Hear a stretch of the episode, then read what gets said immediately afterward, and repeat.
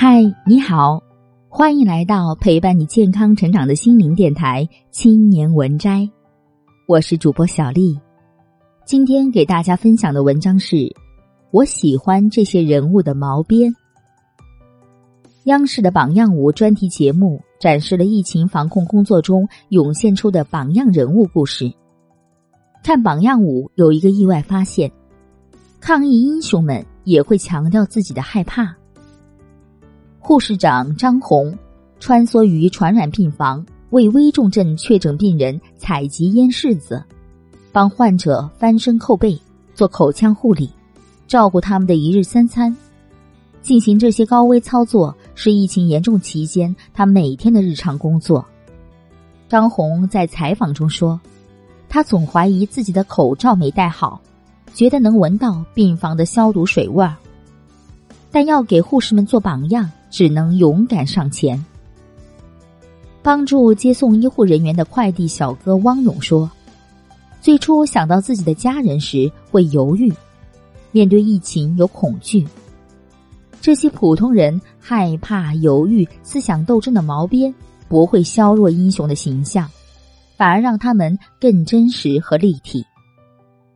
没有人天生就是英雄。”他们只是在某个特殊时刻勇敢的站了出来，做出不普通的事迹。宣传工作的进步不在于去神话和拔高人物，只是如实反映。这对写作是有启发的。刻画人物时，既要有不普通的一面，又要有普通的一面。不管是真实人物，还是文艺作品中的形象，给人留下深刻印象的，常常带着毛边。有真实生活的触感。电影《革命者》中，张颂文饰演的李大钊与报童阿晨的结识，源于找阿晨买书。李大钊让没吃饭的阿晨吃桌上的油条，拿书时找出手绢垫着，手上有油啊，是不可以碰书的。这个细节鲜活轻巧的塑造了大钊先生作为读书人可爱的一面。有对知识的尊重，而彭昱畅饰演的张学良看到报童阿晨被枪杀时，演出了冲动感。张颂文为彭昱畅提供了一些表演指导，他说：“你演的是少年时期的张学良，他都还没有成熟，你撒开来演就行了。你忘了他叫张学良，你记住，你只是个少年。你看见上海滩发生这样的外国人羞辱、殴打。”甚至是枪击我们中国人的场景，你是什么样的情感？你如果身上有枪，直接就开枪了，你就抱着这个去演，肯定错不了。讲述国家领导人物的故事也是如此，他们有运筹帷幄、决胜千里的过人之处，但在故事中敢于不完美，带一点毛边，展现家常的一面，不仅无损人物魅力，反而更动人。电影《古田军号》里，一开场就是毛委员和朱军长在生气。为什么生气？因为手下的兵想偷偷去抽鸦片，有旧军阀思想。因为有一些问题出现，后来才推出三大纪律八项注意，慢慢建成新型人民军队。而这种生气合情合理，领袖也是在革命斗争中成长起来的。电影《建国大业》里，唐国强演毛泽东，有一幕是敌机轰炸，大伙要赶紧转移。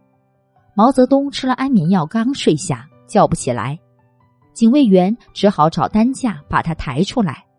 他执拗地说：“我不走，炸不死我。”领袖人物演的松弛，却让人觉得亲切，因为那时还没从吃完安眠药的劲儿出来。是正常的、准确的状态。建国大业里有许多意料之外却又在情理之中的细节，比如得知冯玉祥在海上遇难后，毛泽东气得踢翻了水盆，周恩来大骂手下都是猪脑袋，你们谁能负这个责？连衣服都蹦开了。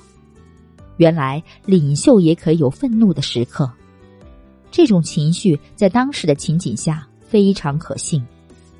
愤怒有生动的语言和动作来表现，那喜悦又怎么表现呢？